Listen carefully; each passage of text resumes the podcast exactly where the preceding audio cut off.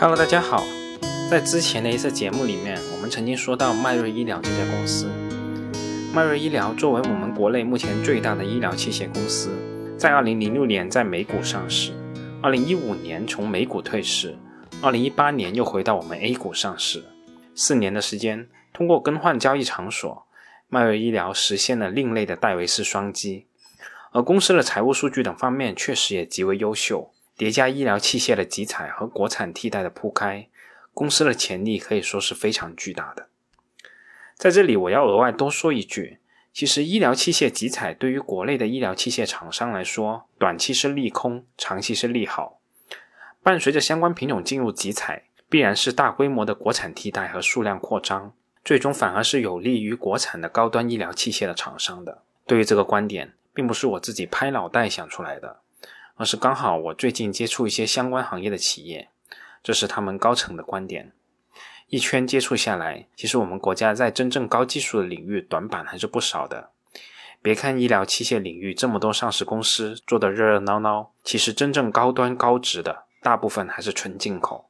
可以这么说，公立医院高值医疗器械和设备有接近百分之八十还是进口的。所以国内的公司还是有广阔的空间去拓展的，就看他们各自的能耐了。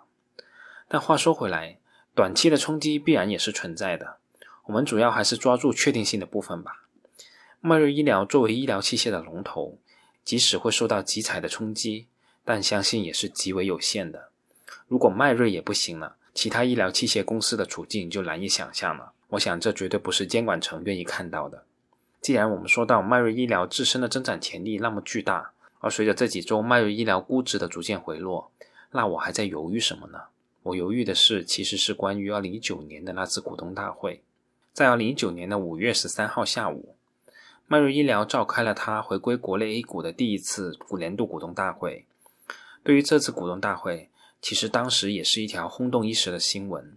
公司的董秘一句：“今天有好多股东，只有一百股也来参加股东大会，不知是何居心”，也成为了一时的名言。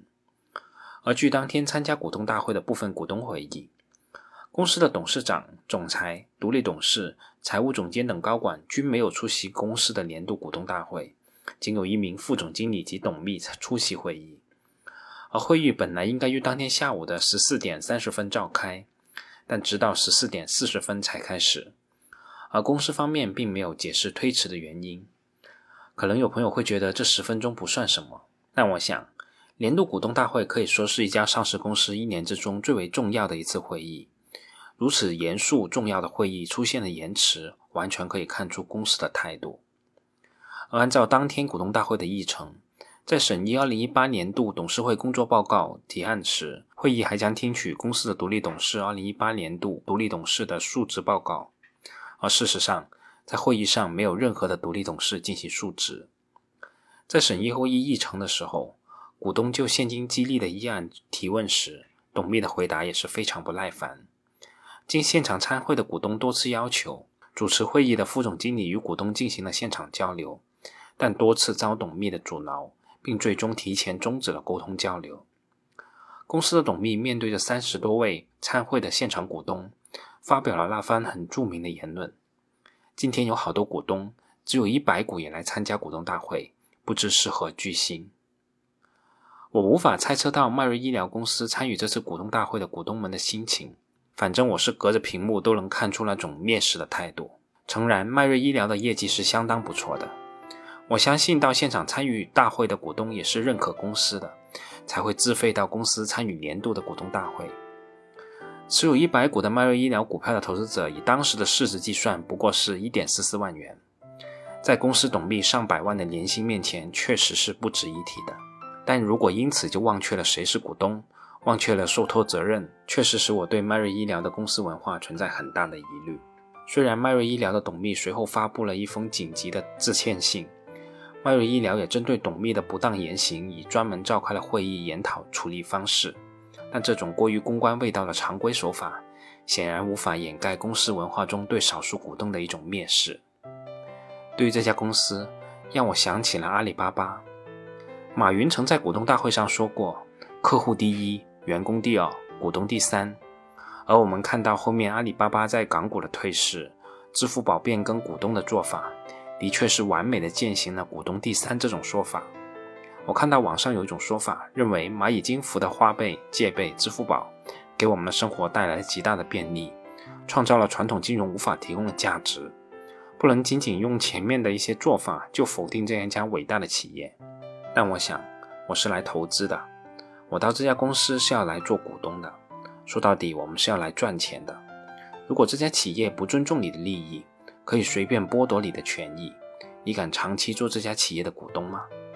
即使这家企业再优秀，又跟你有什么关系呢？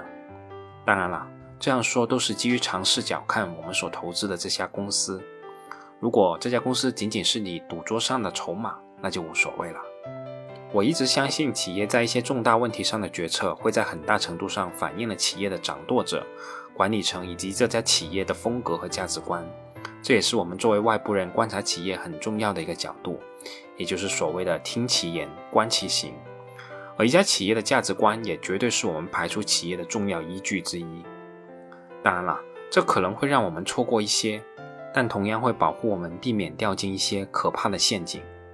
这正是巴老提出的那个问题：在有六个弹孔的左轮手枪里面只有一颗子弹，让你对着自己的脑袋开枪，给你一百万，你干吗？